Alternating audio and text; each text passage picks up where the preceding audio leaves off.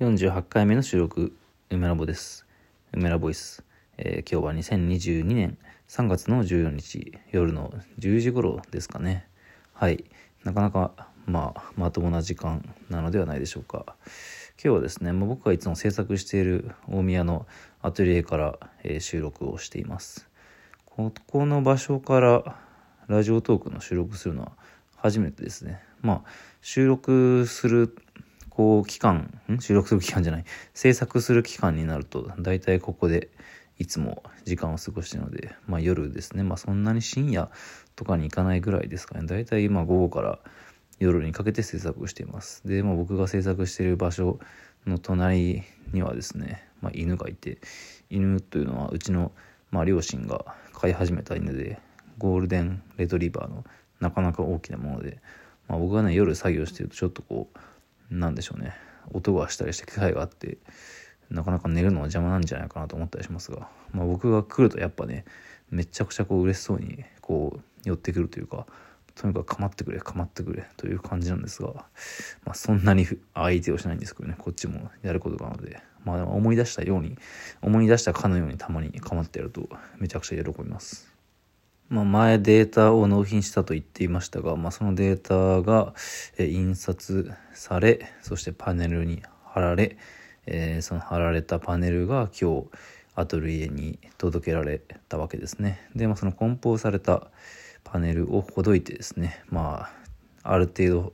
制作用に配置をしたというか、まあ、そのイーゼルに立てかけたりだとかこう、まあ、何枚かあるものですからそれがこう一望できるようにこう配置してですね。で、まあ、理想を言えば配置した上でもう解説作業を始めてしまえばいいんですがあの、まあ、今日は配置しただけって感じですね。あのそこからまた書くってなると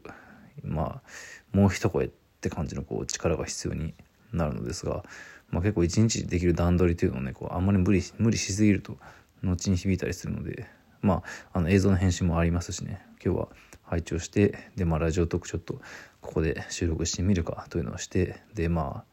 うん、戻るって感じですね。で、まあ、ここのアトリエというのがあの、まあ、うちの実家があるわけですけどまあ、もうこの時間はうちの両親は、ね、寝ているわけですよね。あの上の3階の方に寝ていて。で、まあ、2階、まあ、2階3階が生活スペースというか。で、まあ、昔はあのここの1階が絵画教室として使われていたんですね。あのうちの、まあ、母が主にやってたんですけどその絵画教室近所の子供とか、まあ、あともしくは大人の人も来る一番多い時は45人ぐらい生徒さんがいて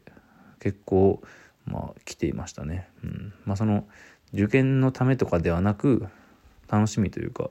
まあ、教育というかあの、まあ、基本的に小学生の人が多かったですかね。そういう子供がいっぱい来るみたいな感じだったんですけど、まあ、うちの両親もそれなりに高齢なものですからあの数年前にまあ引退というかそうですね、うん。まあ、70以上になるので還暦といって差し支えがないような感じでしょうか、まあ、最近は2人とも悠々自適に働かずに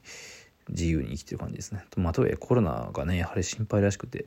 うん、ほとんど家でこうのんびりしてるって感じですがまあそれはさておき海外教室というのは、まあ、うちの母があの結構若い、まあ、な何歳ぐらいだっけな。とにかくね30年ぐらいやったんですよ海外教室を。でそのきっかけというのがもともと海外教室をやってる人の手伝いをしていたんですってうちの母が。で、まあ、それを手伝いをしていたらその人が海外に行ったままもうなんか海外に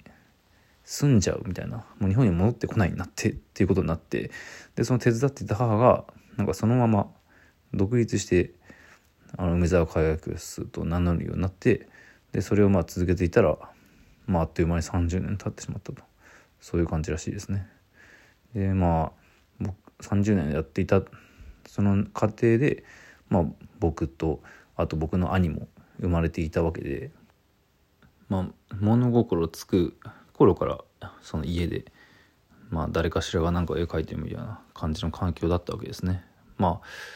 かなりこう作品を作ったり絵を描くという人間としては恵まれた環境というか、まあ、油絵みたいなものがねそもそもあるわけですから、まあ、ただやはりね生まれ持った環境がまさに絵を描くっていうそういう感じだと逆にこうまあ、コンプレックスにもなり得るというか、まあ、実際僕もそう、うん、かなりそうだったんですけどまあいろいろこう葛藤や悩みを経経た上で、まあ、自分もそのような道に結局行ってるって感じですね。でまあ家がねもともとここにあったといえばあったんだけどなんか改築したり、まあ、あと一瞬別の場所に行ったりとかねしていてこの大宮という場所の中で。なのであのこのあの家がでずっと会計室やっていたわけじゃないんですけど、まあ、とにかく、えーまあ、うちの両親が会計室引退してですねこのスペースが空いてからは僕が、まあ、作家の活動の制作場所として使わせてもらってるっていう感じですね。まあなんか月々ちょっと少ない使用料を払いつつみたいな感じですけど。まあただスペースとしては半分以上も犬が使ってるというか はい。Q ちゃんという名前が付けられてるんですけど、まあ、犬とまあ、息子がこう使ってる大宮のアトリエの空間というのが僕が、えー、まあ、加湿作業でいつも制作している場所です。でまあただまあ基本的にはやっぱデジタルの作業をあの、まあ、私がその住んでいる家の方でやっているのでその出力してそのアナログの作業をする時にあのこっちに来るって感じなんですよね。まあその出力してあのペイントするという作業以外にも、まあ、細々とした制作であったり、まあ、あとなんかこう整理というかいろんなこう、まあ、今過去作品みたいなものは、まあ、ほとんど、うん、手元にはないじゃないんですけど、まあ、完全にゼロではないので、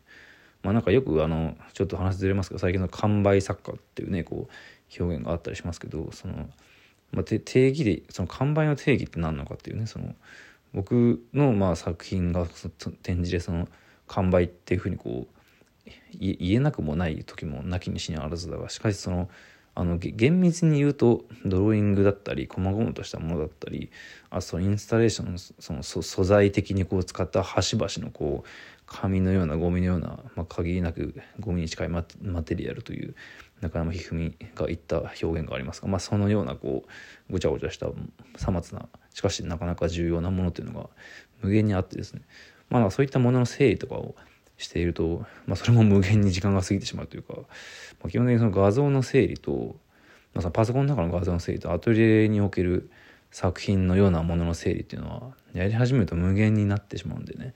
うんまあ、ほどほどにしつつあのあくまでこの制作ができるスペースの確保ということでこう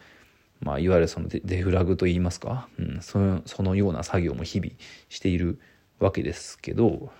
まああの、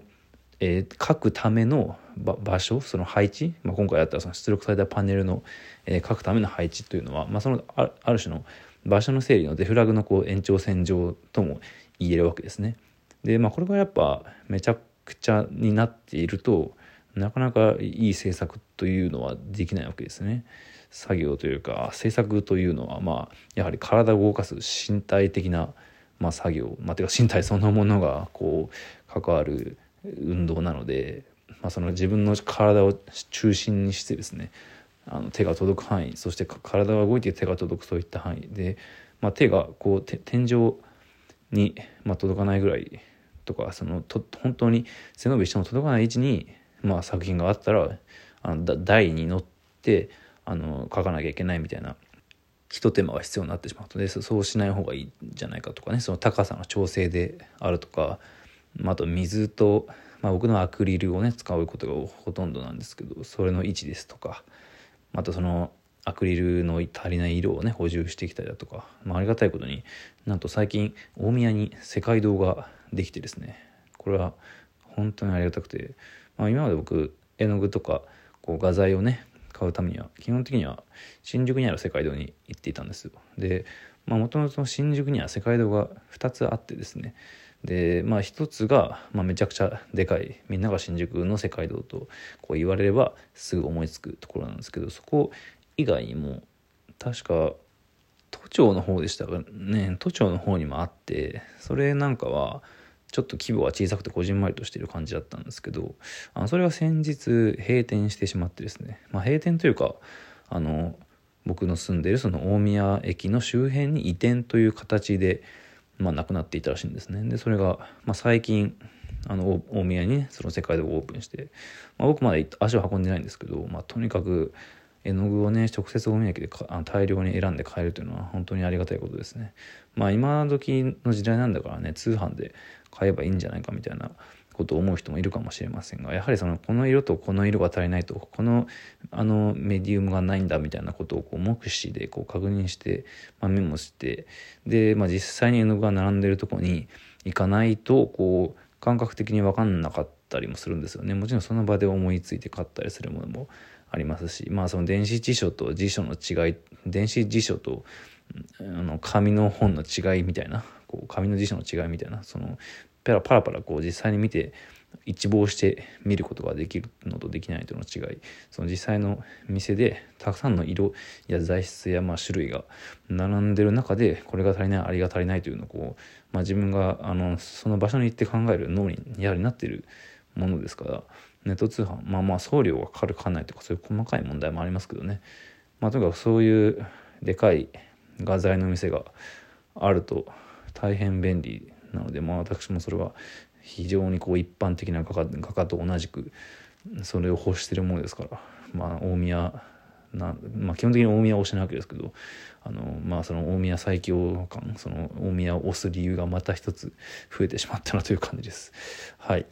というわけで。まあ、今日も、取り留めのないその制作のための場所づくりというか、まあ、そのデフラグだとか道具の整理と制作が どう結びつくのかみたいなことをなんかをまあ一応話した感じにはなったのかな。うんまあ、日々ねあのこれから2週間ぐらい映像の編集と制作とのそういう日々っていう感じだとは思いますが、まあ、できる範囲でこのラジオトークもやっていこうと思います。映像の編集はもうちょっと早く終わるといいですね。あと23日で終わると終わってアップロードできるといいなという感じです。はい。それでは皆さん今日も聞いてくれてありがとうございました。メラボでした。